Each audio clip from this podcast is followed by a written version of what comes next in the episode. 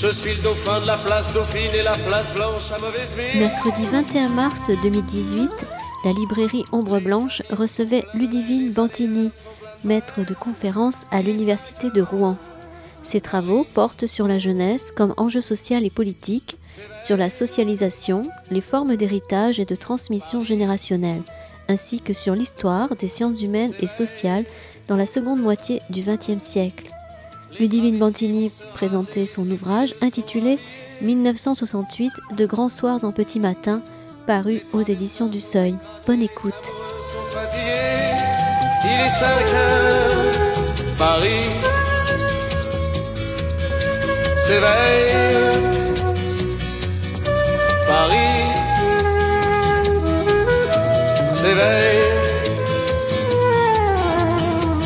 Le café est dans les tasses, les cafés nettoient leurs glaces.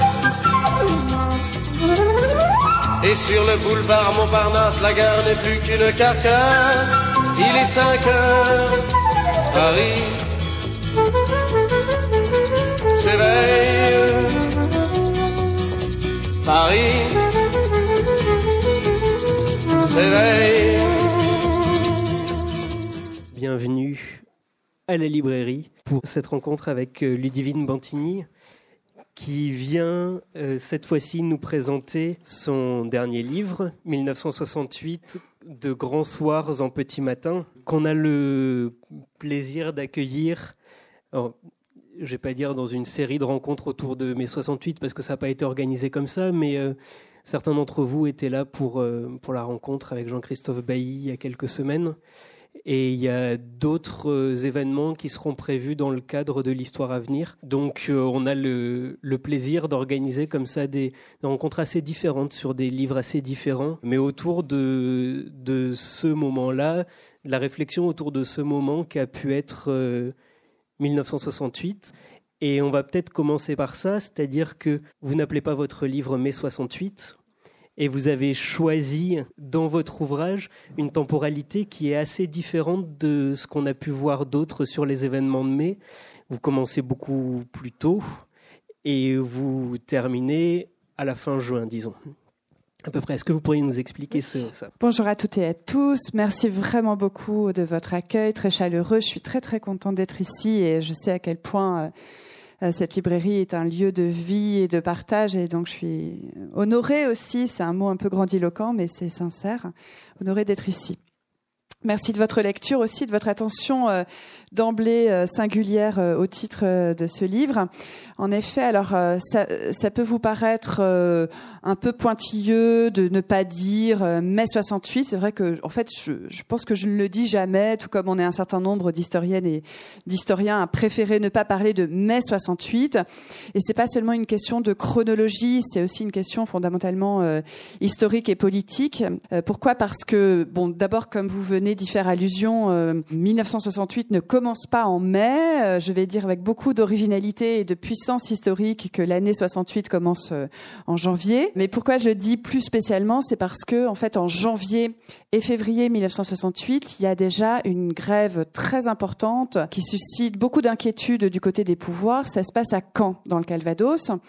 Et pourquoi est-ce que ça, ça peut apparaître aussi crucial en termes justement de, de début d'un événement qui euh, s'inscrira sur une séquence plus longue? C'est que à Caen, il s'agit d'une grève ouvrière de jeunes ouvriers et ouvrières tout particulièrement sont des jeunes qui sont issus d'un milieu assez rural. Euh, il s'agit d'entreprises plutôt de mécanique, de métallurgie, de sous-traitantes de l'industrie automobile, euh, avec un patronat qui avait considéré que finalement euh, ces jeunes issus de, milieux ruraux seraient une main d'œuvre corvéable, davantage docile et davantage servile. Or, pas du tout. Ça suscite une très grande révolte, une insubordination, pour reprendre le terme de l'historien du mouvement ouvrier Xavier Vignat. Donc une grève qui a cette particularité également, et c'est pour ça qu'elle est tout à fait singulière, non pas seulement à l'échelle locale, mais déjà à l'échelle nationale, c'est qu'elle suscite une mobilisation élargie. Il y a des affrontements importants avec les forces de l'ordre, au point qu'on voit là aussi des lancers de pavés, on a des tensions très fortes avec les CRS, et la mobilisation s'élargit aux paysans, aux étudiants qui viennent prêter main forte aux grévistes à telle enseigne que le préfet euh, du Calvados, qui s'appelle Gaston Pontal, rend compte de la situation quasiment heure par heure et fait des rapports à, l'adresse du ministère de l'Intérieur et euh, lui dit à quel point euh, il faut être très attentif à ce qui se passe à Caen parce que ça pourrait se reproduire à l'échelle nationale, ce en quoi il a vu quand même assez juste. Bon, ça c'est une première chose, mais en réalité, disons qu'en amont de l'événement au sens strict du terme, il y a des mobilisations qui sont très importantes depuis déjà des mois, voire des années, et particulier l'année 67 a été une année de très forte intensité euh, sociale, beaucoup de grèves et on pense peut-être, vous avez certainement en tête euh, pour euh, les, les personnes qui parmi vous auraient vécu directement ou indirectement ces événements, on pense à la Rodia CETA à Besançon et à toutes les entreprises de la Rodia qui était une entreprise de, de fabrication de textiles artificiels, hein, le nylon, le tergal, avec une grève qui s'est étendue au-delà de Besançon, à Lyon, à Saint-Fond entre autres. Euh, avec déjà une occupation de l'entreprise. Donc ça, c'est un, premier élément de réponse. Je vais essayer de pas être trop longue à chaque fois vous me posez une question. Et le deuxième élément qui est tout aussi euh, essentiel à mes yeux, c'est que dire mai 68, c'est donner l'impression que l'événement se termine à la fin du mois de mai. Et donc, euh, c'est vrai que les historiennes et les historiens qui travaillent sur cette période ont plutôt tendance à parler de mai-juin 68 parce que juin c'est absolument fondamental. C'est déjà une manière de souligner que c'est pas parce que le général de Gaulle fait un discours très important, une allocution qu'on a certainement euh, bien en tête, euh, qui annonce la dissolution de l'Assemblée nationale et qui dès lors semble véritablement reprendre les rênes du pouvoir en main, mais ce n'est pas parce qu'il tient ce discours qui suscite d'ailleurs une mobilisation d'une très grande ampleur, hein, la grande manifestation parisienne du 30 mai sur les Champs-Élysées entre la Concorde et l'Arc de Triomphe, qui connaît des déclinaisons euh, très nombreuses dans différentes villes de province, des rassemblements euh, en faveur et en soutien au général de Gaulle tout au long de la première semaine du mois de juin. Mais c'est pas pour autant que la grève se termine, hein, tout au contraire. Encore vers le 10 juin, on a 2 à 3 millions de personnes qui sont encore en grève. Et puis finalement, c'est en juin que se déroulent euh, des moments euh, de tension euh, très très fortes qui posent des questions sociales, politiques, démocratiques. Par exemple, c'est au mois de juin qu'il y a des victimes. Il y a deux morts au mois de mai, il y a plusieurs morts également au mois de juin, qu'on pense au lycéen Gilles Totin qui meurt près de Flins en essayant d'apporter son aide aux grévistes de l'entreprise Renault à Flins, qui donc va mourir noyé, probablement d'abord matraqué par les CRS, les gardes mobiles. Le lendemain, le 12 juin, Peugeot Sochaux, euh, c'est la plus grande entreprise de France. Il y a également deux morts. Ce sont deux ouvriers, Henri Bello et Pierre Blanchet, euh, qui meurent lors des affrontements avec les CRS, dont l'un d'une balle dans la tête. Et puis, à la fin du mois de juin, il y a également la mort d'un colleur d'affiche du Parti communiste, Marc Lanvin, à Arras. Donc, il y a des victimes.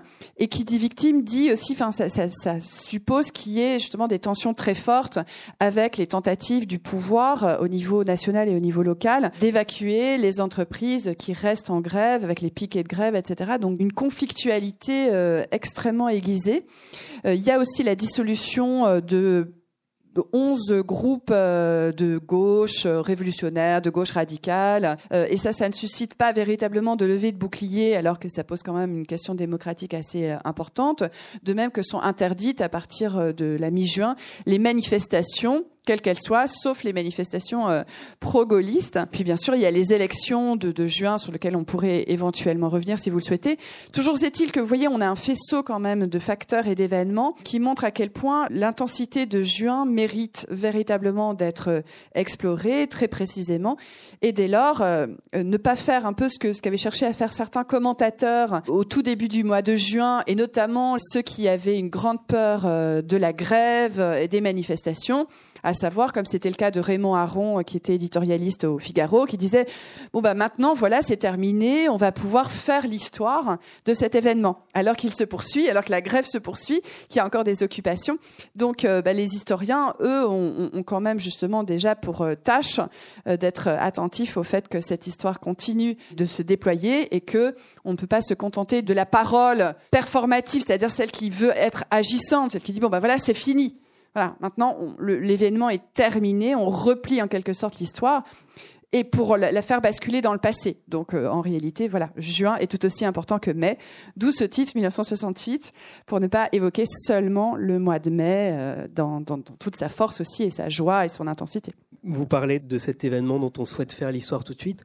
On remarque qu'il y a eu énormément de parutions très rapidement de témoignages, de retours sur l'événement.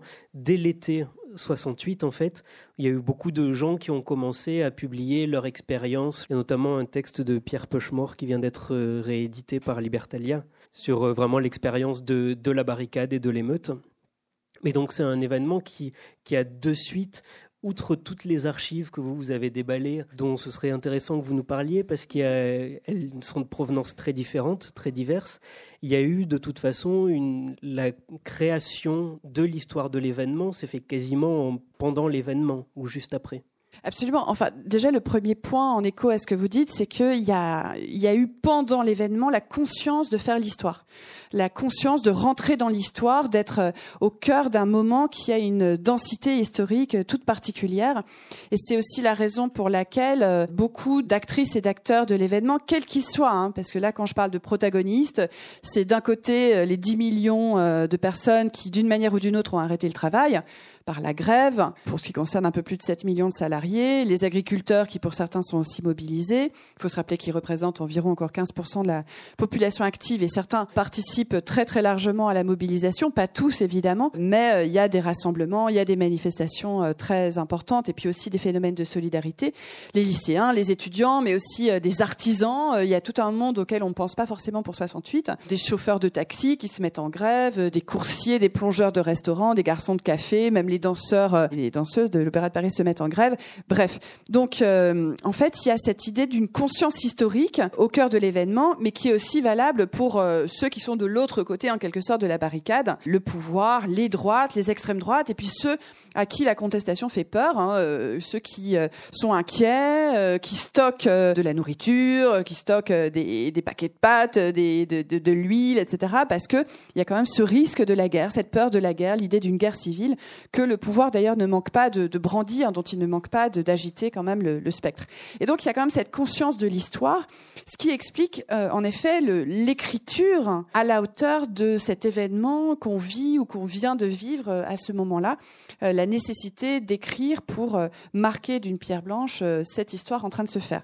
Ça, c'est le premier aspect. Alors moi, ce qui m'a, ce qui a retenu mon attention surtout, et c'était le parti pris méthodologique que j'ai choisi de retenir pour ce, pour ce livre, pour cette recherche, euh, c'était plutôt que de me fonder sur les très nombreux récits et témoignages que vous avez évoqués par, euh, allusion, et ils sont en effet euh, très foisonnants, souvent très passionnants. Vous pouvez pas non plus faire de l'histoire orale à l'échelle d'une personne, c'est compliqué. Et puis surtout, la, la mémoire de 68 a été tellement déformée, défigurée, en particulier par celles et ceux qui aujourd'hui tiennent le haut du pavé, euh, même si c'est plus le c'est plus le même pavé que ceux qui lançaient en 68. Donc euh, les figures charismatiques, médiatiques, euh, les Cohn-Bendit, etc. Je pourrais en citer bien d'autres, mais le problème c'est qu'évidemment ça n'est que le la toute petite couche euh, émergée de l'iceberg. Et donc, ce qui était intéressant, c'était de retrouver tous les autres, les millions d'autres qui n'ont pas laissé leur nom dans l'histoire, mais qui pourtant ont été évidemment des actrices et des acteurs majeurs de l'événement. Et pour ça, euh, donc même si je pouvais pas faire euh, une histoire orale, parce que qui choisir? Peut-être que déjà parmi vous, j'aurais pu faire des entretiens qui m'auraient beaucoup appris sur l'événement grâce à vous. Ce que j'ai décidé de faire, c'était de ne me fonder que sur des archives, voilà, des sources qui ont été produites au cœur de l'événement. Alors, qu'est-ce que c'est Toutes ces archives, elles sont là aussi à profusion. Il peut s'agir euh, des milliers de pièces qui figurent, euh, par exemple, la Bibliothèque nationale de France. Hein. il y a 10 000 pièces, il y a un fonds 68, 10 000 pièces. Alors, 10 000 pièces, euh, c'est-à-dire des tracts, des comptes rendus de comités d'action, de comités de grève, d'assemblées générales, de comités de quartier, des documents syndicaux, politiques, de la police aussi. J'ai beaucoup travaillé sur les archives de police, qu'il s'agisse de la préfecture de police de Paris, les les renseignements généraux à l'échelle de toute la France. J'ai travaillé beaucoup sur des archives euh, départementales. Hein. J'ai vu environ 25, entre 25 et 30 dépôts d'archives départementales. Et là, on a les archives des préfets, des sous-préfets, et là aussi des différentes forces de l'ordre, des différents représentants de l'autorité. Donc c'est très abondant. J'ai vu aussi des archives du monde du travail. À Roubaix, il y a un centre d'archives du monde du travail. À Nantes, à La Roche-sur-Yon.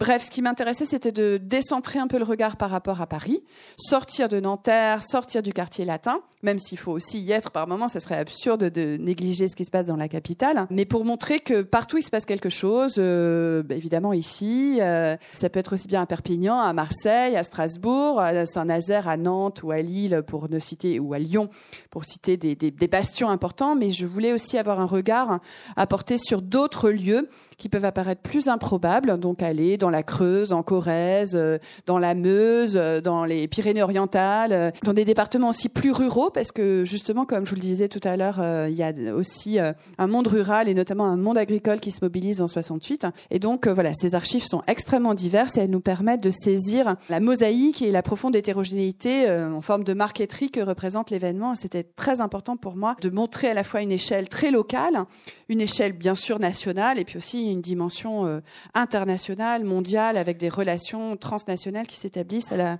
faveur de l'événement. Vous restez quand même sur la France pour votre, euh, le cadre de l'étude historique, mais vous soulignez quelque chose qui est assez étonnant à la lecture du livre, c'est effectivement de retrouver non pas euh, Paris, le, quartier latin, mais de retrouver la France, d'avoir une espèce de vision du peuple de France avec la population rurale, avec les ouvriers, avec les étudiants, avec euh, toutes les personnes qui étaient, qu'on a souvent plus de mal à, voir ou à ressentir dans les livres sur mai 68. il y a notamment des gros chapitres sur euh, ces personnes qui effectivement n'étaient pas favorables ou n'ont pas pris part au mouvement ou euh, d'essayer de comprendre quels étaient leurs sentiments par rapport aux événements qui étaient en cours. Et c'est quelque chose d'assez étonnant à la lecture de retrouver toute cette, cette vie et la manière dont la France a été bouleversée à ce moment-là. Oui, alors je ne me cache pas d'avoir fait euh, une histoire, euh, disons, empathique. Et ce que je dis dès l'introduction, quand j'évoque les grévistes, ceux qui sont dans les, justement dans les grèves, dans les occupations, il faut bien se rappeler que les occupations, c'est pas seulement les occupations d'usines ou d'universités. Hein. 68 ne se réduit pas au monde étudiant qui est d'ailleurs très minoritaire à l'époque. Hein. Les étudiants, c'est 12% d'une classe d'âge, donc c'est vraiment une minorité. Euh, mais ça ne se réduit pas non plus au monde ouvrier, même si c'est fondamental. Il y a euh, des entreprises très diverses qui sont occupées, de toutes petites boîtes et puis de grandes usines, donc de grands bastions ouvriers. Mais il y a aussi des magasins, des ports, euh, des théâtres, des maisons de, des jeunes, des maisons de la culture, des lycées, bien évidemment, les, des services publics, des gares, etc. Donc ça, c'est déjà très important. Et moi, à propos de, celles et ceux qui, ont mené euh, ce grand mouvement social qui est une grève généralisée, je dis je me sens de leur côté. Bon, je me sens de leur côté. C'est une manière de,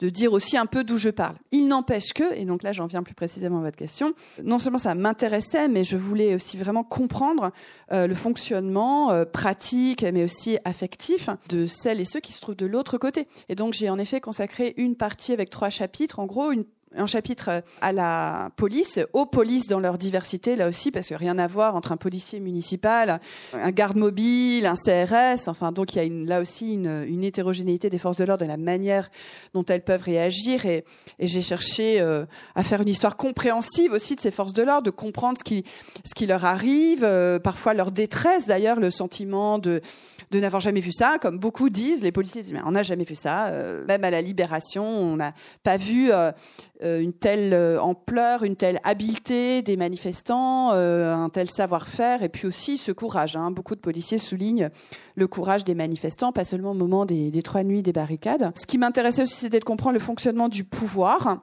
depuis le sommet de l'État, par exemple, j'ai consulté les archives de l'Élysée.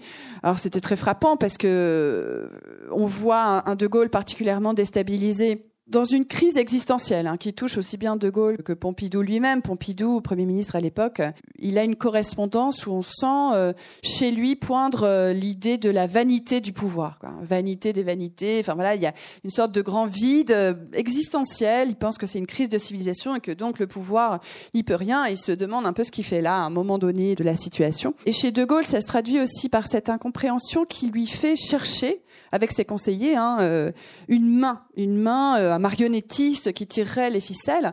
Alors qu'on cherche euh, à l'étranger, c'est pour ça qu'il y a une dimension très internationale qu'il faut qu'il faut saisir, qu'il cherche à Pékin, à la Havane, à Alger, un peu moins à, Moscou parce que il n'y a pas véritablement de volonté de la part de l'Union soviétique d'entretenir les mouvements euh, de grève et de et de révolte voire de révolution. On pourra en reparler si vous voulez. Mais il cherche aussi un ennemi intérieur et pour vous donner un exemple assez significatif de cette quête un peu obsessionnelle de responsabilité avec des ennemis intérieurs. Jacques Faucard, euh, qui à l'époque un conseiller très proche de De Gaulle, pas seulement sur les questions africaines, diligente euh, une enquête auprès des services secrets, auprès de la DST, sur euh, le PDG de Renault de l'entreprise nationalisée, donc on est au cœur de l'État.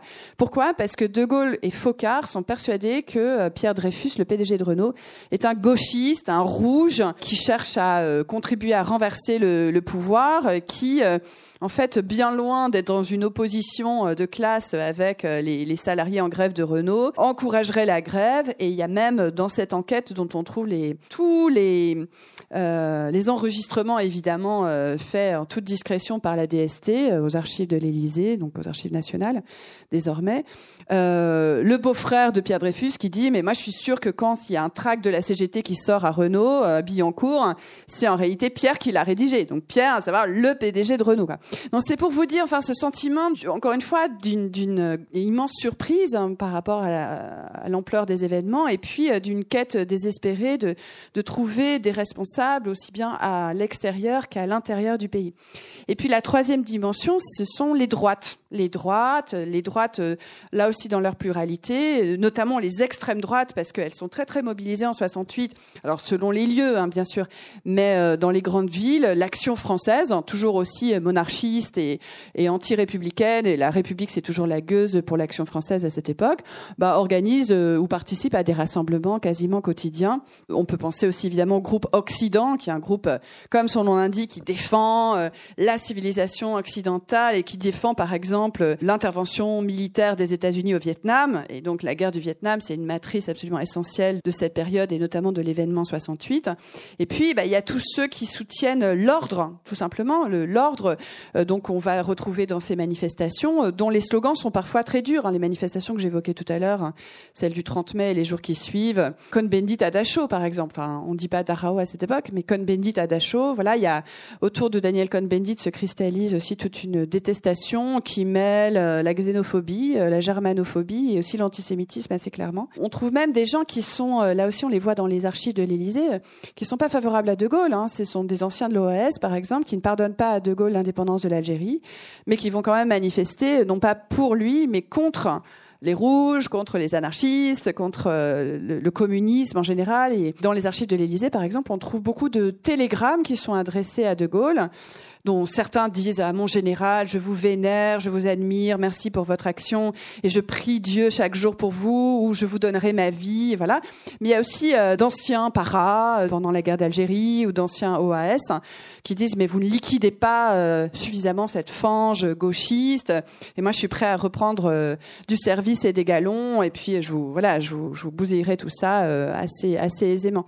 Donc c'est intéressant de voir aussi comment fonctionnent euh, mentalement, politiquement, euh, toutes ces forces qui s'opposent à la grève, qui s'opposent aux occupations. Et pour ce faire, vous faites notamment un, assez long chapitre sur une histoire des émotions autour de mai 68. Alors, il y a un livre de Timothy Taquette qui vient de sortir sur, euh, sur l'histoire de la terreur, savoir comment la, terreur a pu engendrer la violence pendant la Révolution française. Quelles ont été les grandes émotions de mai 68 et comment est-ce qu'on peut les, les retrouver et les percevoir. C'est intéressant que vous citiez Timothy Taquet, donc un historien de la Révolution française. Euh, moi, l'une autre source d'inspiration, c'était euh, Burstein, qui est un historien italien de la Révolution française et qui a écrit un livre magnifique qui s'appelle euh, tout simplement Révolutionnaire pour une anthropologie historique de la Révolution, qui avance une notion qui me semble très pertinente du point de vue historique, c'est la notion de protagonisme. Protagonisme, qu'est-ce que C'est à un moment justement dans le, le déroulement même d'un événement, insurrectionnelle, euh, de révolte ou de, de, de révolution, tout à chacun peut devenir justement un acteur de l'événement ou une actrice de l'événement, malgré euh, son statut euh, d'anonyme qui n'a pas légitimité à prendre la parole politiquement. Et donc, c'est ce qui est très important en 68 comme dans d'autres moments de cette force-là, de cette puissance historique, c'est que des, des, millions de personnes se mettent à se mobiliser, à devenir agissants politiquement, à se saisir de la parole et à se considérer légitimes à parler de choses très politiques au sens très large du terme euh, et sans renvoyer la chose politique aux institutions, au pouvoir, aux élections. Et dès lors, ben, il y a évidemment euh, des affects qui sont mobilisés parce qu'on se mobilise jamais sans émotion, sans indignation, sans colère. Alors peut-être que pour en décliner quelques-unes, la première, ça serait justement l'indignation et euh, en miroir euh, l'aspiration à une dignité du travail, parce qu'il faut se rappeler quand même que euh, dans cette période-là, les conditions de, de, vie et de travail sont rudes. On travaille 46, 48 heures, parfois 50 heures par semaine. Donc, ce sont des, des amplitudes horaires qui sont très lourdes. On parle aussi beaucoup des cadences au travail, pas seulement dans les usines, mais notamment dans les usines, sur les chaînes de montage, sur les chaînes de production. Il y a aussi de tout petits salaires. Il y a vraiment de bas salaires et donc, euh, ça suscite là aussi un, grand sentiment d'indignation et de manque de respect. Et tout à l'heure, on évoquait la, la Rodiaceta, la grève de 1967. Euh, L'un des mots d'ordre des grévistes de Rodiaceta, c'est nous sommes des hommes, pas des robots. Hein, donc l'indignation aussi euh, face à la mécanique du travail, à sa productivité, à son productivisme, à la course au profit, au rendement. Ça c'est un premier effet euh, affectif et qui explique aussi euh, l'ampleur de, la grève par contamination hein, et, et des occupations. C'est-à-dire que beaucoup ont des choses sur le cœur, euh, voilà, des années et des années d'accumulation, de, aussi de réflexion sur les inégalités sociales, parce que dans la France de 68, il y a même 5 millions de personnes qui vivent sous le seuil de pauvreté. Hein, il y a euh, un tiers des logements qui sont considérés comme surpeuplés. Ça, on l'oublie peut-être un peu trop souvent quand on évoque, euh, à la suite de Jean Fourastier, la France des 30 glorieuses. Donc euh, le terme de glorieux mérite d'être relativisé. Bien sûr, il y a un taux de croissance qui est tout à fait stable et important euh, de l'ordre de 4-5%, euh, mais on ne tombe pas amoureux d'un taux de croissance et il n'y a pas que le taux de croissance dans la vie pour expliquer la, condition des gens et leur aspiration au bonheur. ça serait peut-être la deuxième émotion, c'est la joie. C'est pour ça que la photographie de, couverture du livre, c'est, euh, j'en fais pas trop de publicité non plus, mais euh, on a choisi. Enfin, la photo qui me tenait le plus à cœur, c'est celle-ci, et c'était très bien que d'un point de vue éditorial, on ait pu euh, la retenir. Ce sont des femmes, euh, essentiellement des femmes, mais il y a aussi des, hommes, des jeunes, des plus, plus âgés, des ouvrières euh, à Lyon dans une entreprise euh, qui s'appelle Paris Rhône qui fabrique des appareils électroménagers. Et bon, bah, comme vous le voyez, ce qui m'a beaucoup plu dans cette photo, c'est leur joie. En fait, leur joie de, du temps extraordinaire, au sens strict extraordinaire qu'elles sont en train de vivre, la joie de se retrouver, de d'être dans des assemblées, la joie tout simplement d'arrêter le, travail. C'est déjà une joie, euh, cette joie pure qu'avait décrite la philosophe euh, Simone Veil euh, en 1936 pendant le Front populaire, quand elle s'était établie à l'usine, qu'elle avait décrit la rudesse du travail, le sentiment d'être aliénée au travail, et puis tout à coup la grève, l'arrêt et redécouvrir les lieux, tous les lieux qu'on occupe désormais et qui sont métamorphosés au gré même de, l'occupation.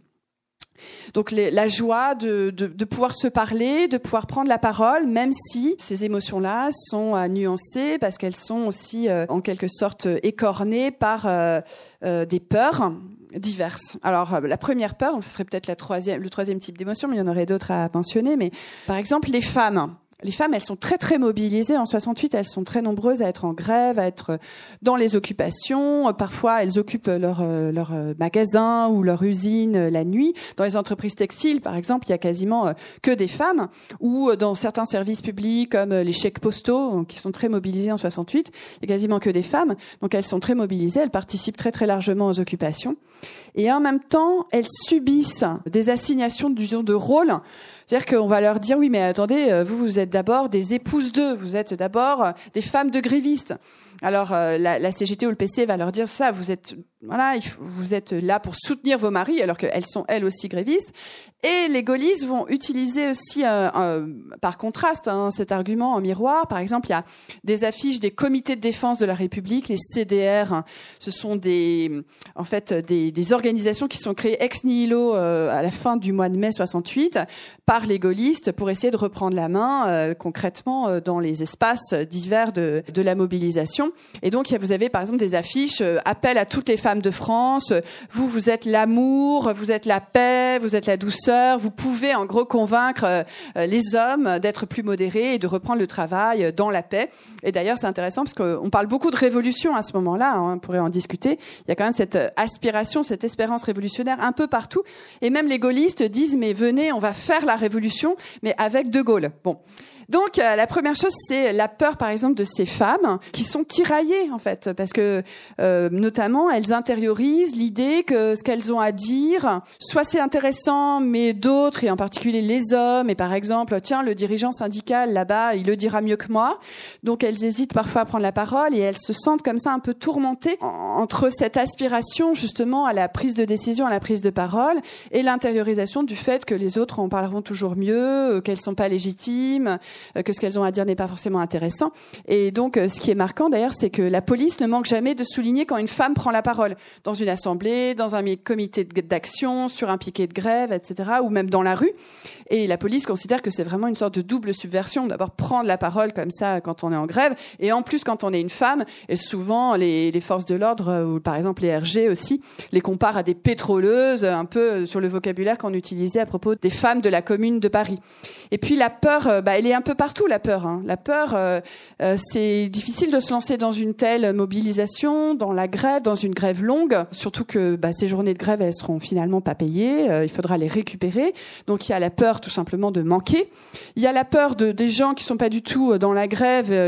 alors je vous donne un exemple très personnel. Excusez-moi de cette anecdote très familiale, mais ma mère qui avait 22 ans, qui travaillait justement chez Posto à Lille à cette époque, elle, elle avait pas du tout de conscience politique ni syndicale ni quoi que ce soit. Elle voulait aller travailler. Elle, arrive devant euh, les, chèques postaux euh, Lille et puis euh, et là, elle voit qu'il y a un piquet de grève et que les gens se battent et qu'il y a des gens qui veulent rentrer, et il y a des gens qui les empêchent de, rentrer. Et elle voit une chaussure qui vole, ça c'est vraiment son souvenir. Elle voit une chaussure volée dans l'affrontement quoi entre les, différents salariés. Et donc elle décide de tourner les talons et de ne pas aller travailler. Mais il y a cette peur-là, il y a la peur de ceux qui veulent travailler, que les grévistes appellent des jaunes. Et d'ailleurs, c'est une peur réciproque hein, parce que la violence, elle va dans les deux sens euh, parmi des collègues de travail. Et puis il y a tous ceux qui même parfois n'hésitent pas à assumer le, titre de parti de la peur.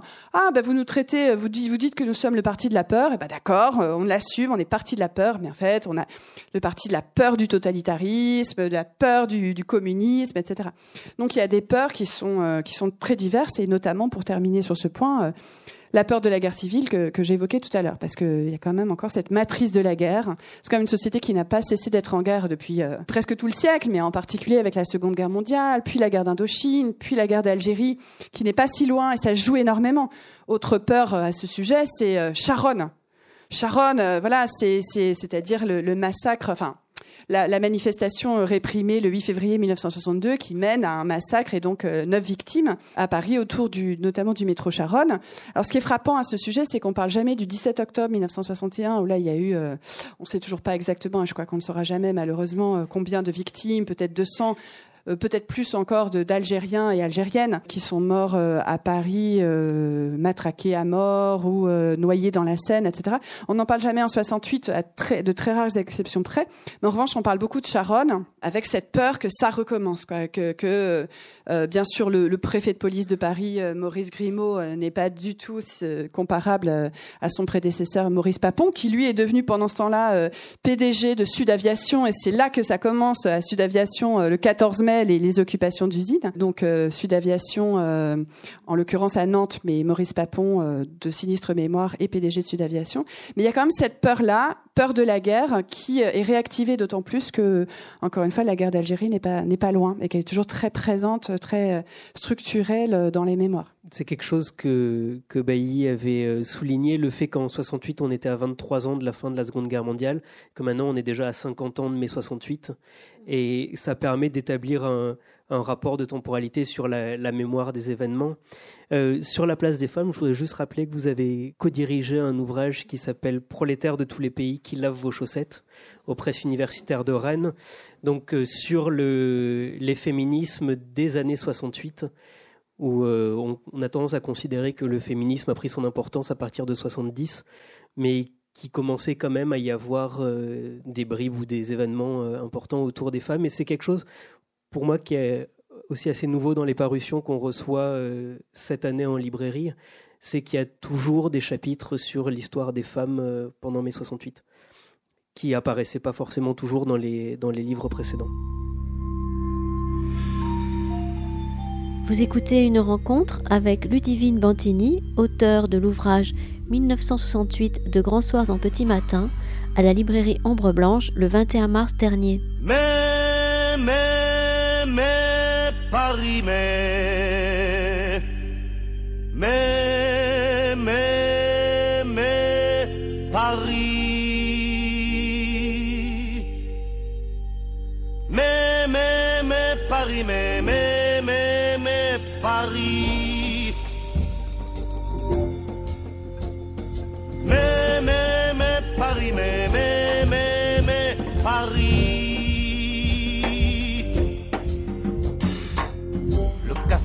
des pavés ne bouge plus d'un cil. La Seine de nouveau ruisselle d'eau bénite. Le vent a dispersé les cendres de Bendite. Et chacun est rentré chez son automobile. J'ai retrouvé mon pas sur le glabre bitume. Mon pas d'oiseau force à enchaîner à sa plume et piochant l'évasion d'un rossignol titan, capable d'assurer le sacre du printemps.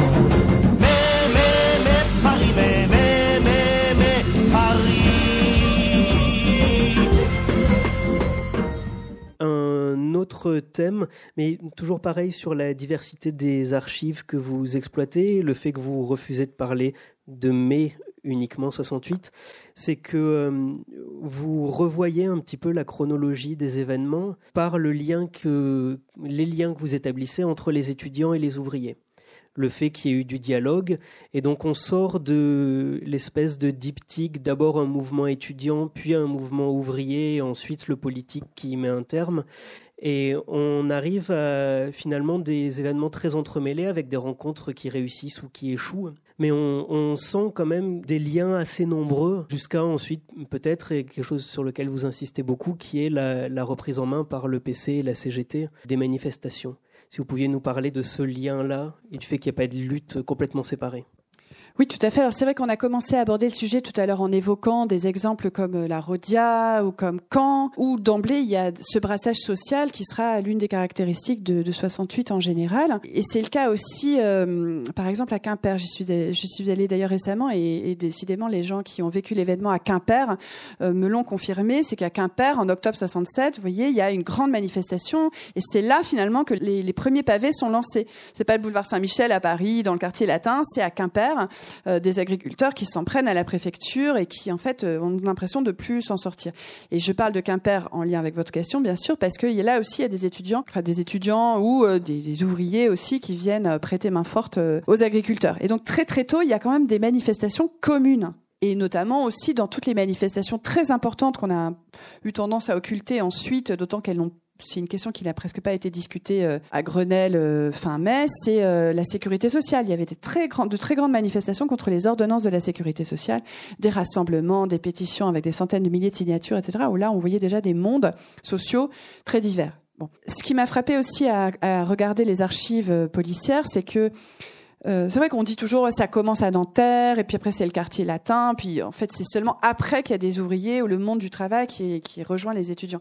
Mais ça c'est pas vrai, c'est pas tout à fait vrai parce que dès le tout début du mois de mai, on voit dans les archives de police avec les interpellations, les arrestations, il y a beaucoup de jeunes ouvriers vraiment des, des, prolétaires euh, de divers statuts professionnels, des OS, des ouvriers plus qualifiés, des employés, des techniciens, des ingénieurs, et comme je vous disais tout à l'heure, des, des garçons de café, des plongeurs de restaurants, etc., qui se joignent d'emblée à la révolte et, donc par une espèce de solidarité, euh, disons euh, juvénile et générationnelle. Ah, ça castagne là au quartier latin, on y va.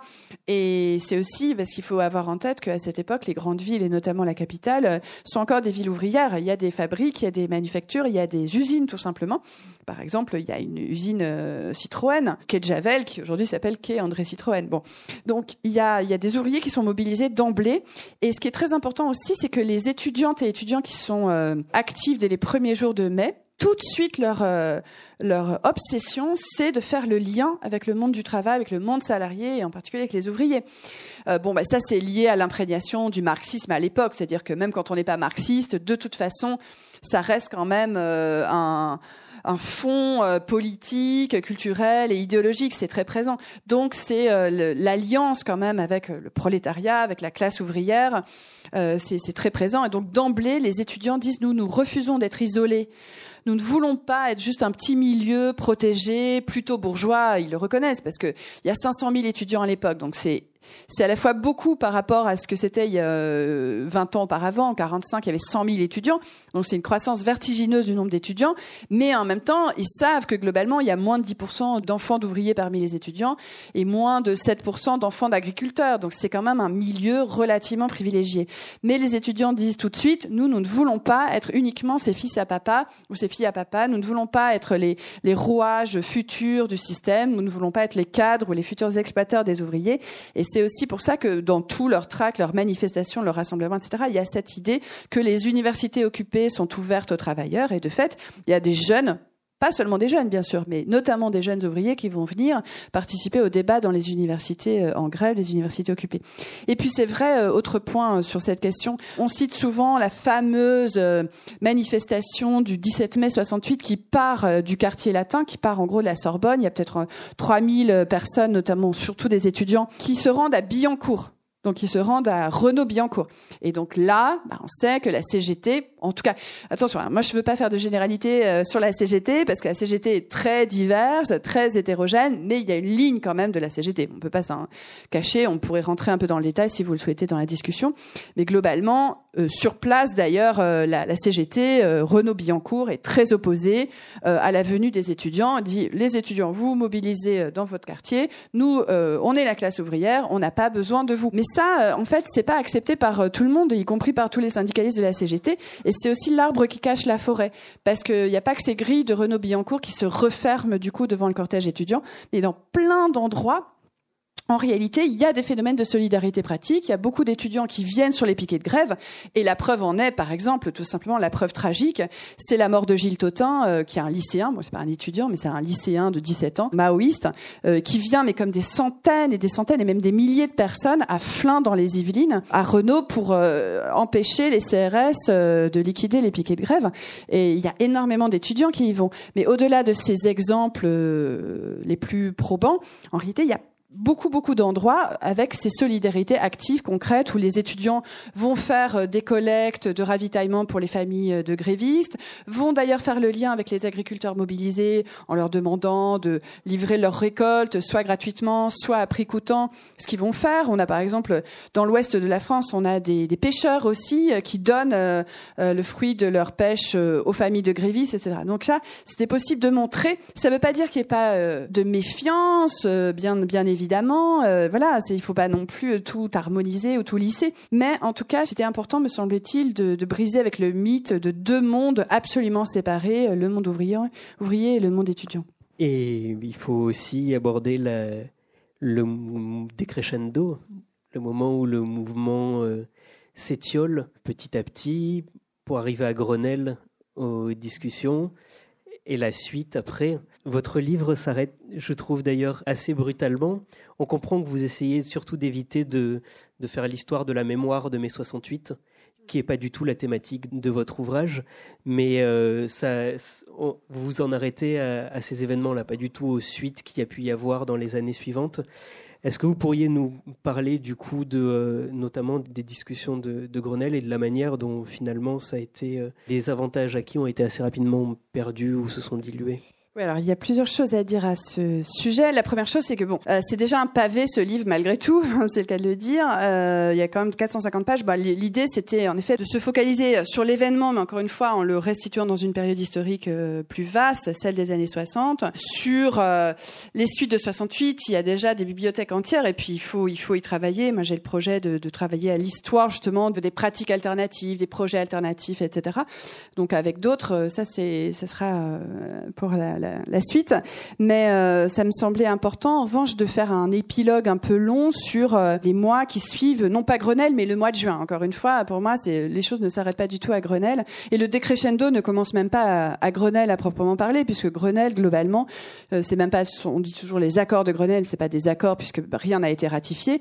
Et globalement, ce sont des, des, discussions qui sont rejetées par les grévistes et pas seulement les grévistes de Billancourt que va voir Georges Ségui et Benoît Frachon au lendemain des discussions de Grenelle. Parce que alors, pour discuter euh, très concrètement de ce décrescendo, il faut quand même parler du Parti communiste français parce que c'est une force politique euh, qui joue un rôle majeur, évidemment, qui se situe toujours d'un point de vue électoral entre 20 et 25% euh, des résultats électoraux. Alors, quelle est la, stratégie, la ligne politique du PC à cette époque et dès lors de la direction de la CGT Parce que à ce moment-là, bien sûr, les deux organisations sont très liées, hein, même s'il faudrait nuancer et complexifier. Hein, là, je taille un peu à la serpe mais euh, le PC, en gros, se dit euh, il y aura une voie française au socialisme la voie française au socialisme. Donc ça sera pas Pékin, ça sera pas Moscou, ça sera pas la Havane, ça sera euh, la France.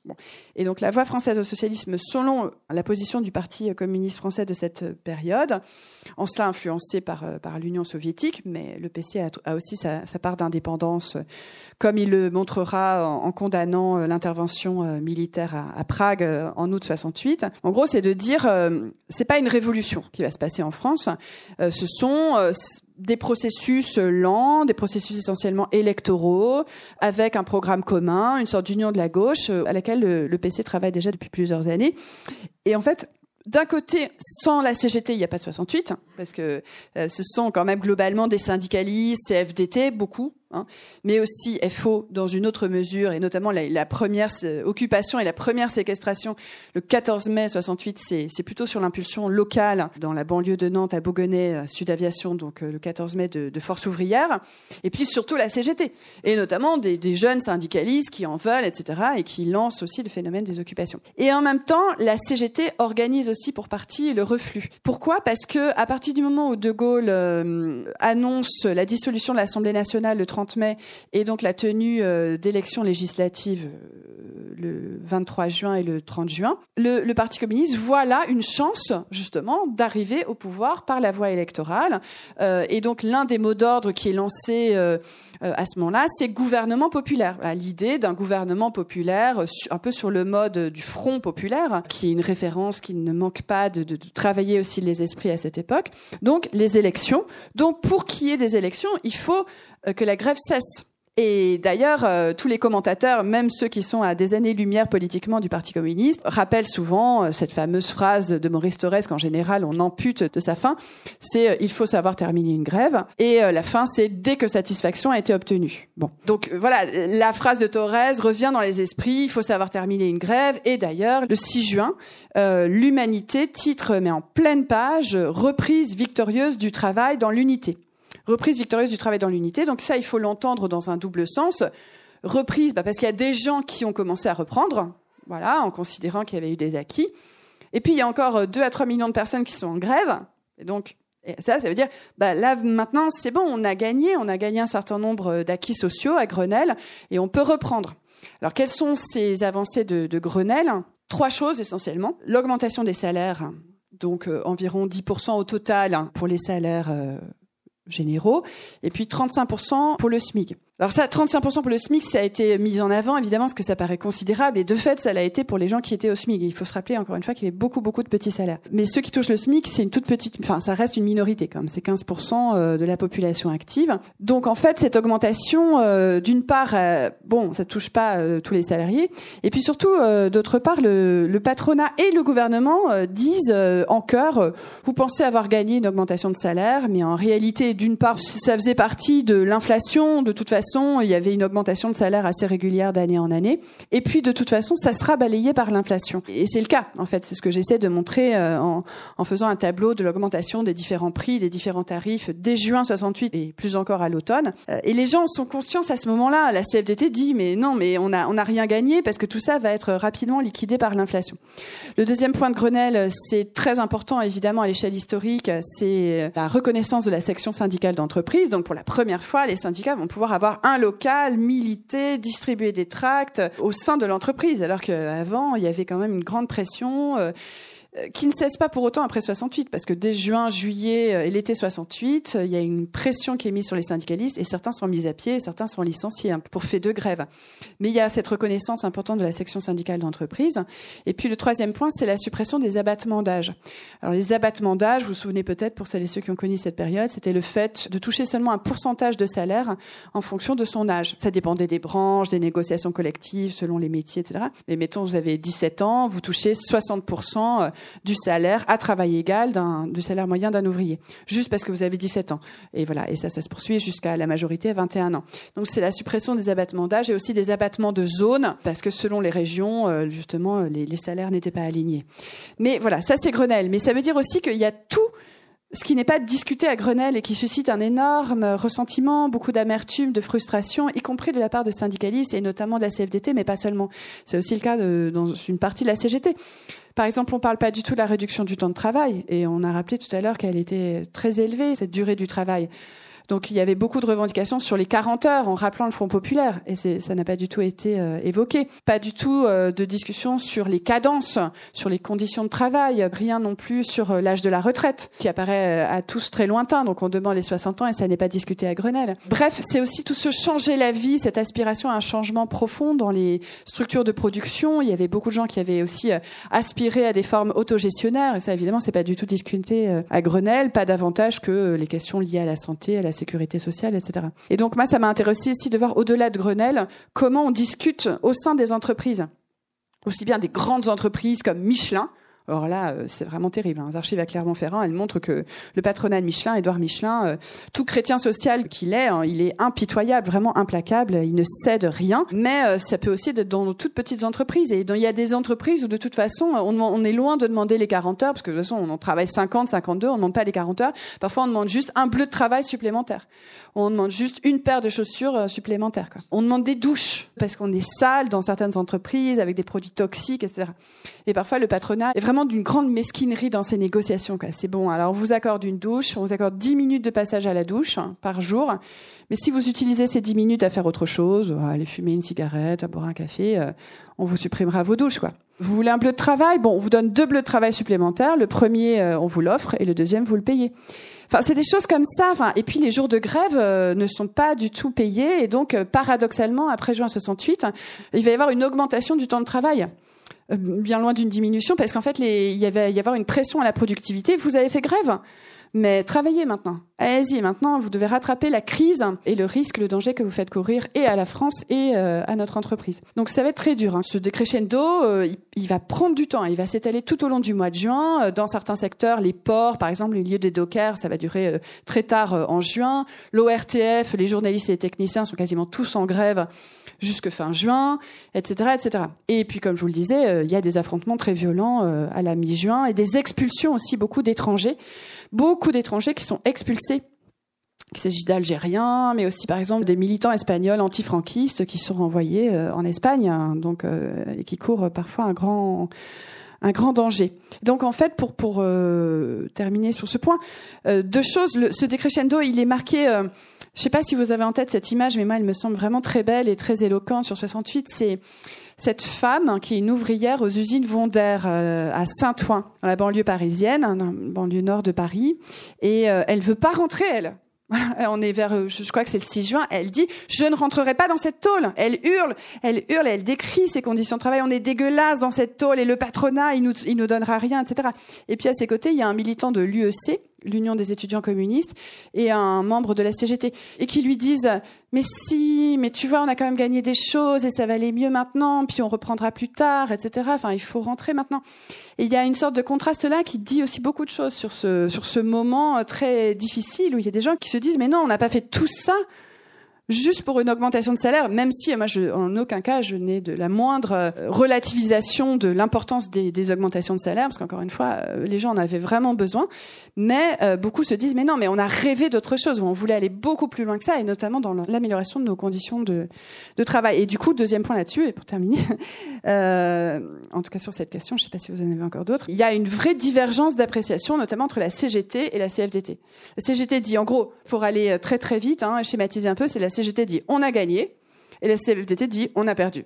Globalement, c'est ça. La CGT met en avant euh, l'idée que ça serait comme le Front populaire. On a eu de grands acquis sociaux. Et la CFDT dit euh, c'est pas du tout à la hauteur euh, de ce grand mouvement social tel qu'on l'avait jamais vécu en France, une grève générale avec des occupations aussi nombreuses, un peu comme le Front populaire, mais qui va bien plus loin avec 10 millions de personnes encore une fois mobilisées. C'est à ça que renvoie la fin de votre titre?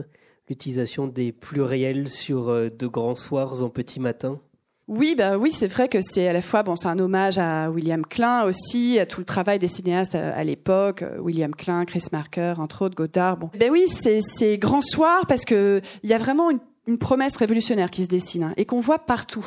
Encore une fois, alors du coup, le mot, ben, il veut dire plein de choses pour les gens à l'époque. Euh, révolution, ça peut être vraiment révolutionner le, quotidien. On voit, mais c'est euh, je sais pas, je vous disais par exemple qu'il y a des, chauffeurs de taxi qui se mobilisent, qui font grève et qui, qui se mettent à dénoncer euh, la pollution des villes. Par exemple, c'est les premiers à parler vraiment d'écologie, finalement, d'environnement. C'est pas encore une question qui est soulevée en 68 même, mais eux, ils disent il faut vraiment une, une révolution dans nos conditions de vie, dans l'urbanisme, etc.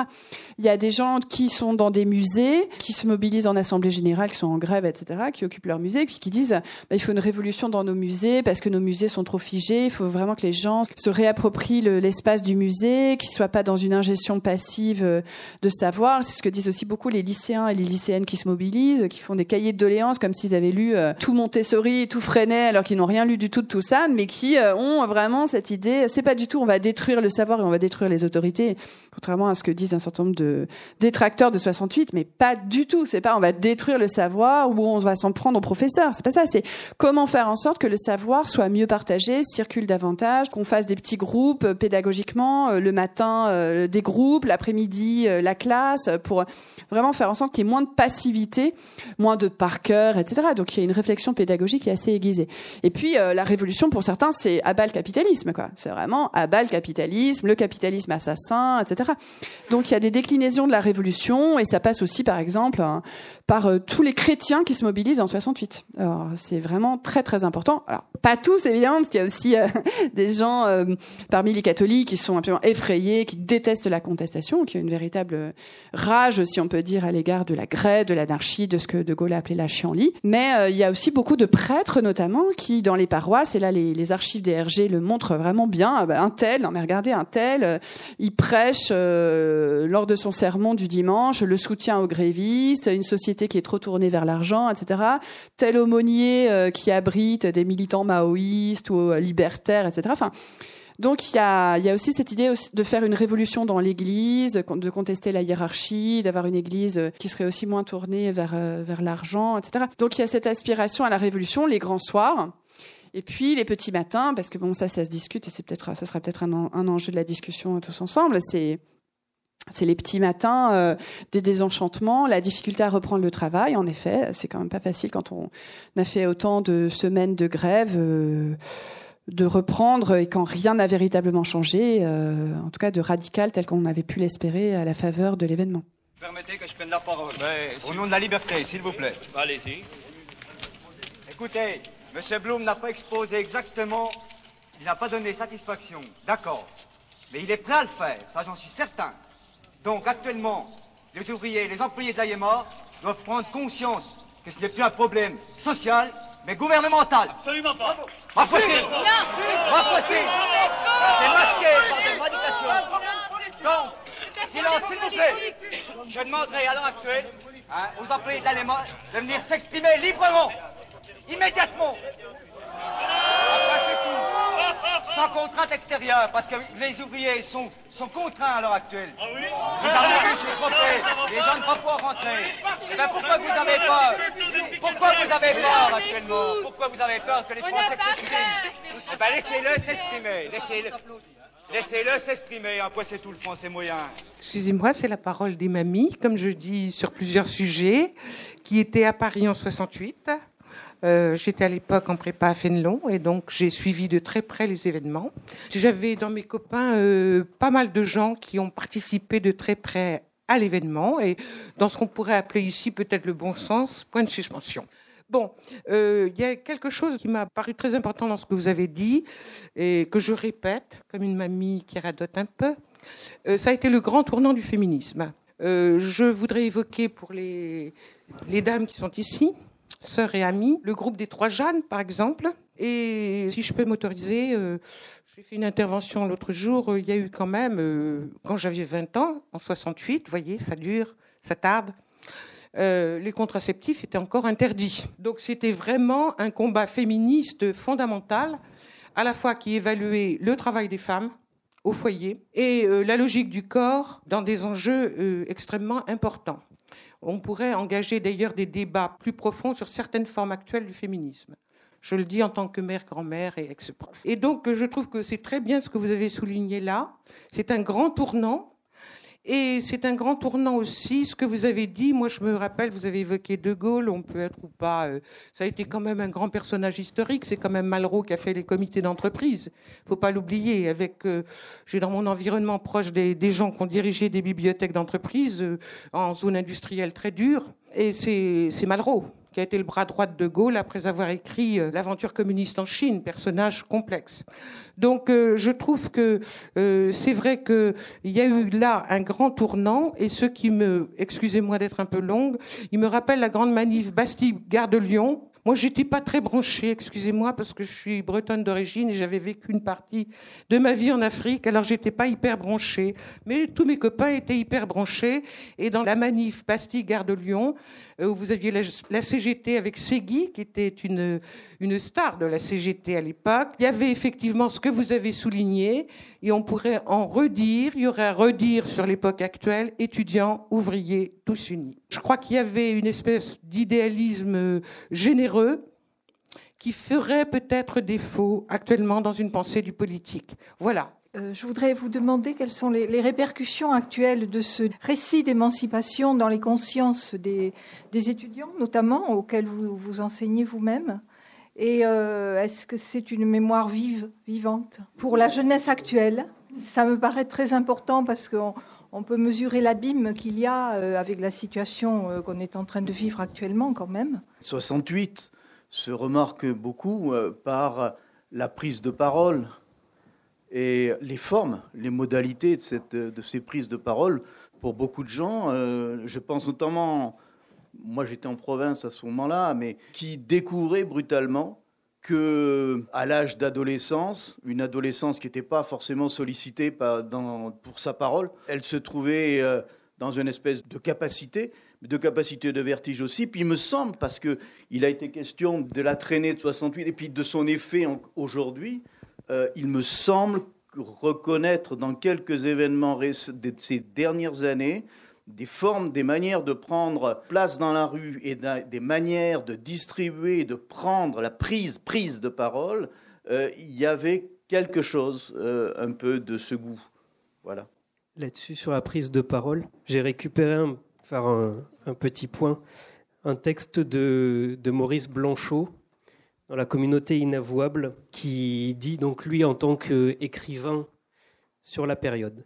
Sans projet, c'était là le trait, à la fois angoissant et fortuné, d'une forme de société incomparable qui ne se laissait pas saisir, qui n'était pas appelée à subsister, à s'installer, fût-ce à travers les multiples comités par lesquels se simulait un ordre désordonné, une spécialisation imprécise. Contrairement aux révolutions traditionnelles, il ne s'agissait pas de seulement prendre le pouvoir pour le remplacer par un autre, ni de prendre la Bastille, le Palais d'hiver, l'Élysée ou l'Assemblée nationale, objectif sans importance, et pas même de renverser un ancien monde, mais de laisser se manifester, en dehors de tout intérêt utilitaire, une possibilité d'être ensemble, qui rendait à tous le droit à l'égalité dans la fraternité, par la liberté de parole qui soulevait chacun. Chacun avait quelque chose à dire, parfois à écrire, sur les murs. Quoi donc? Cela importait peu. Le dire primait le dit. La poésie était quotidienne.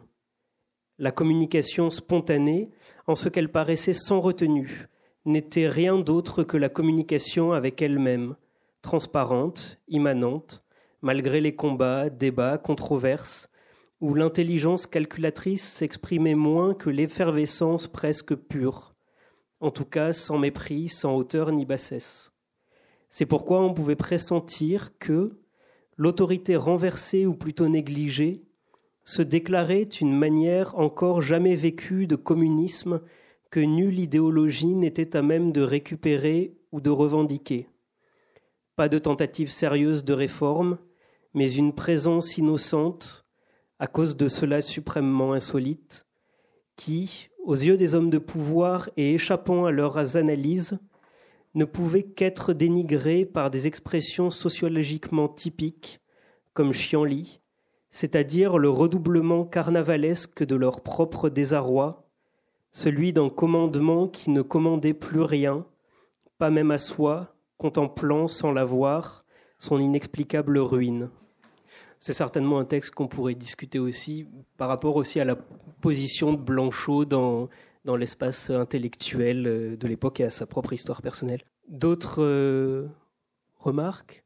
Moi, peut-être à l'inverse de Blanchot, je ne pense pas que le dire primé sur le dit. Je me suis tout à fait retrouvée dans ce que vous avez dit de 68 en ce qui me concerne, pour témoigner ce que m'a apporté 68, moi j'étais étudiante en histoire, j'étais pas très jeune, j'avais 23 ans, et hum, j'ai découvert le politique.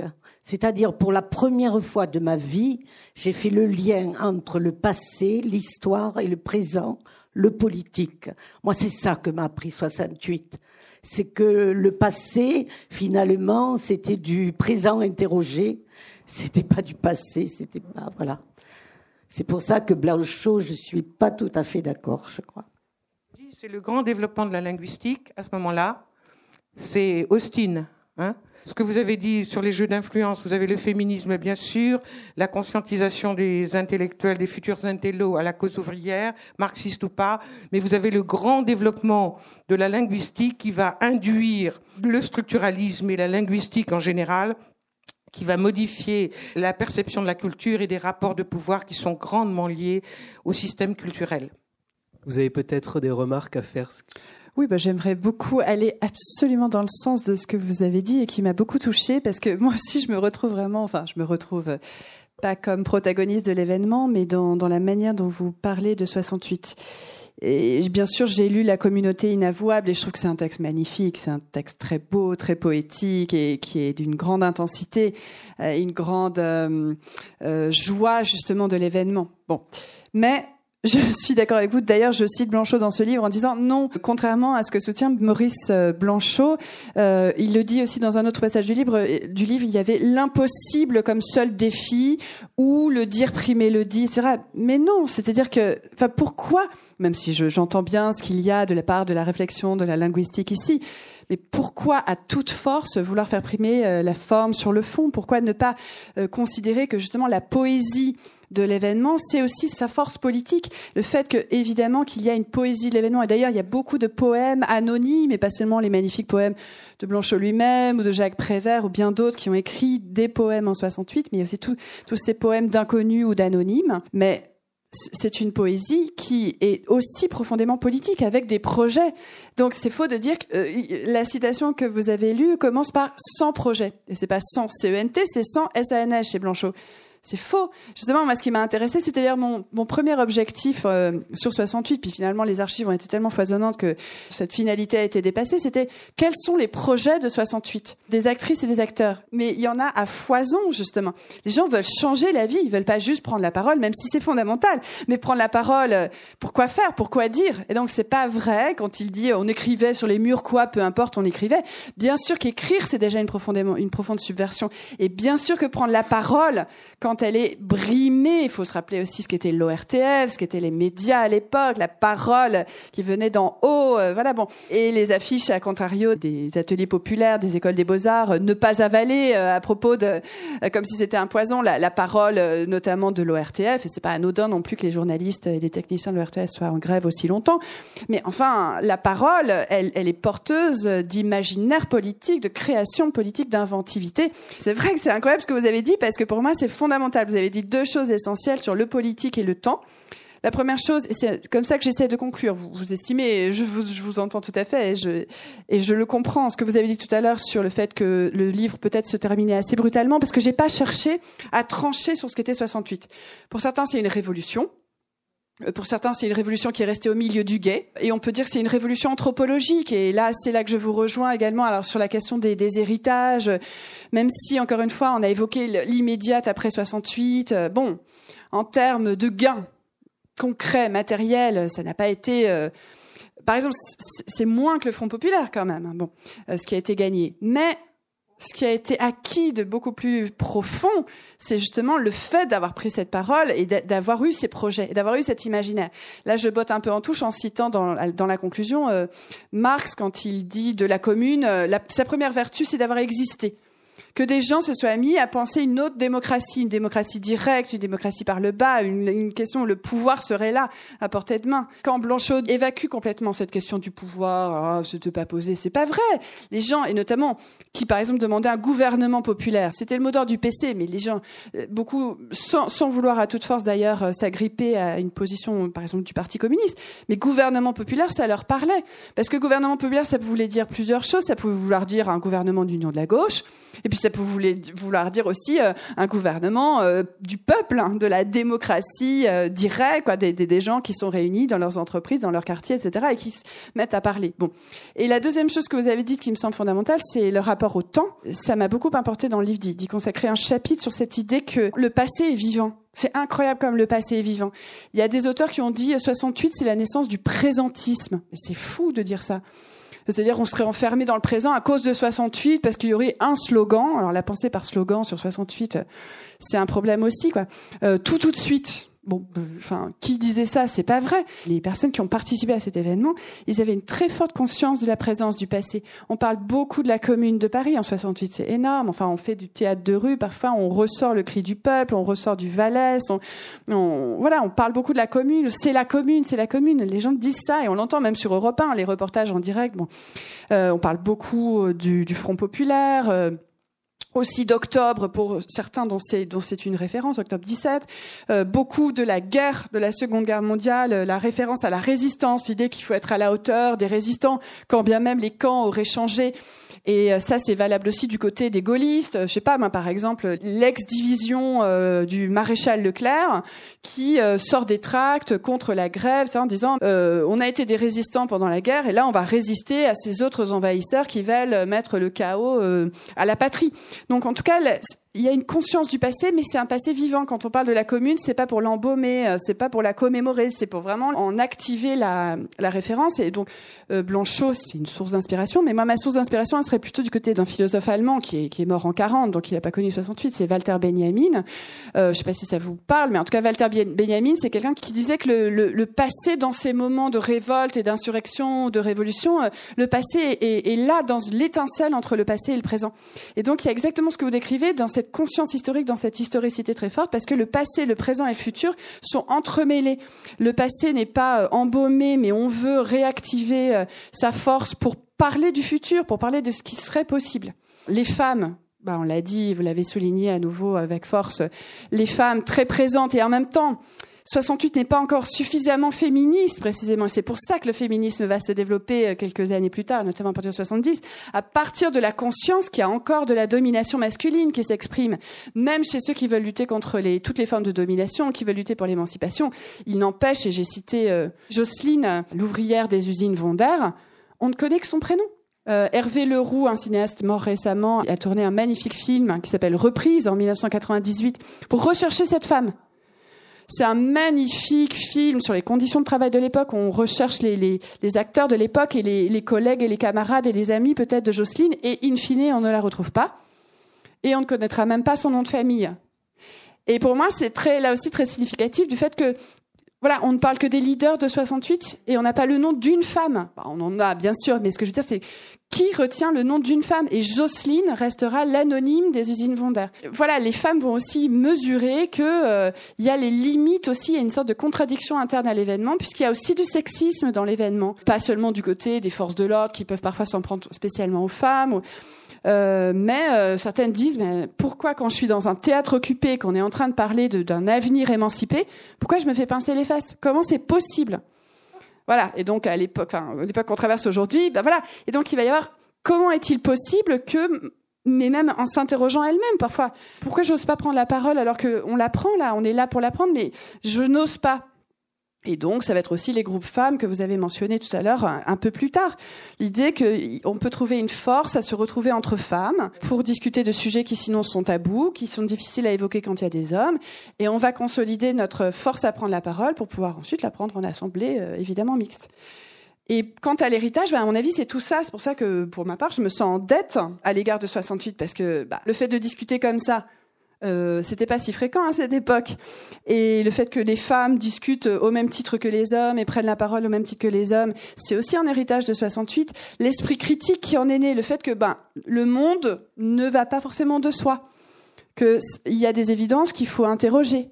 Un ordre social, un ordre moral, c'est vrai que vous l'avez rappelé, les carcans étaient très importants, mais aujourd'hui la société est toujours pleine de carcans ils ont changé, hein, heureusement, et justement en grande partie grâce à 68, sur la question des sexualités, mais sur bien d'autres euh, questions, pas seulement de celles qu'on appelle sociétales. Bah, sur les étudiants, en fait, euh, vous dites les étudiants d'aujourd'hui. Alors en plus, euh, venir à Toulouse, pour moi, aujourd'hui, c'était d'autant plus important que l'université du Mirail est mobilisée. Il y a cette grande tradition, absolument, les points levés, toujours, toujours le point levé, avec des occupations. Et ça, ça vient aussi 68. C'est aussi un héritage de 68, mais c'est aussi un héritage paradoxal parce que ce qu'on constate aussi dans les mobilisations étudiante euh, si puissante euh, depuis des décennies en réalité, dont Toulouse est un bastion euh, essentiel, c'est que il y a aussi une méfiance à l'égard des leaders, par exemple. Et cette méfiance, elle n'existait pas vraiment en 68. Dany, parle, Dany, Mani, vas-y, Dany, c'est toi le meilleur, parle, c'est toi qui dois avoir le mégaphone. Et aujourd'hui, non. Vous parliez des places occupées, des mouvements d'appropriation des espaces publics. Je pense qu'il y a davantage aussi de lucidité sur le caractère démocratique de la prise de parole. C'est-à-dire que ben non, c'est pas euh, uniquement, je sais pas pour parler de Nuit debout par exemple à Frédéric Lordon ou à François Ruffin de prendre la parole.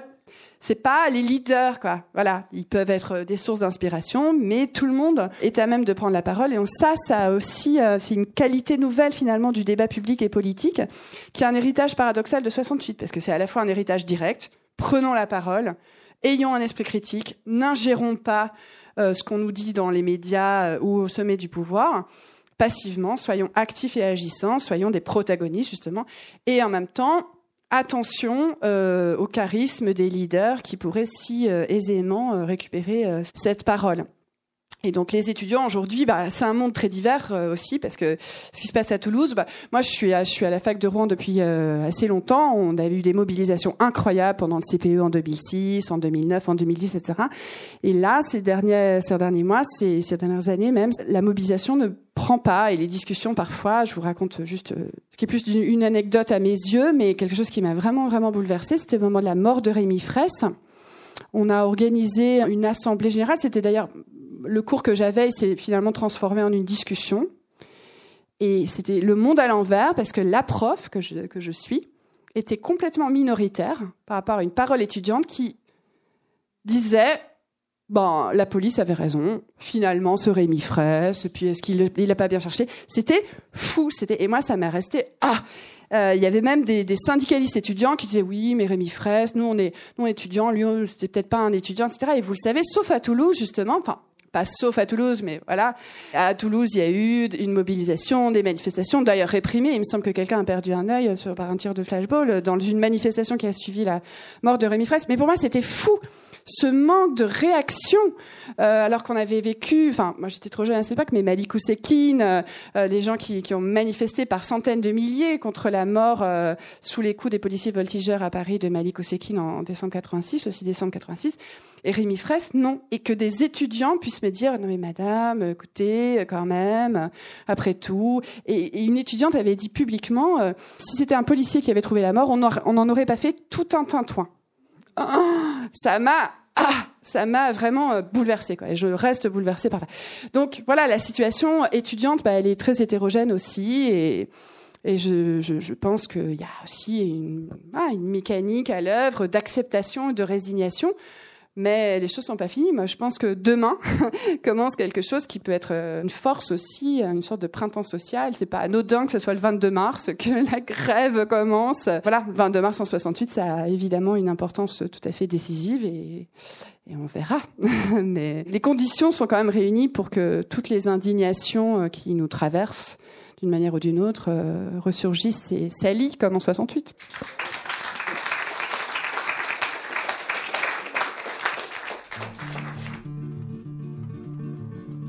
Demande la parole au nom de la liberté. C'est pas le patron qui commande la grève, c'est nous. Qu'il monte sur le mur comme tout le monde. Vous avez pu écouter une rencontre enregistrée mercredi 21 mars 2018 à la librairie Ombre Blanche à Toulouse avec Ludivine Bantini à l'occasion de la parution de son livre 1968 de Grands Soirs en Petit Matin aux éditions du Seuil.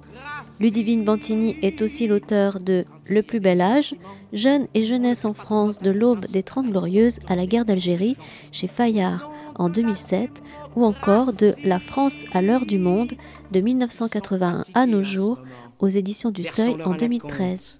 On verra bien ceux qui pensent à leur porte-monnaie plus qu'à leurs idées. C'est comme ça qu'ils essaient de nous avoir.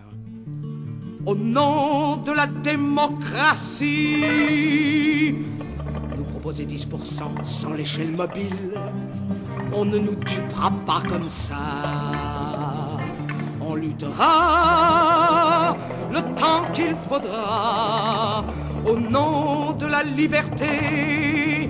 Camarades, nous ne pouvons pas accepter la division jusqu'à maintenant.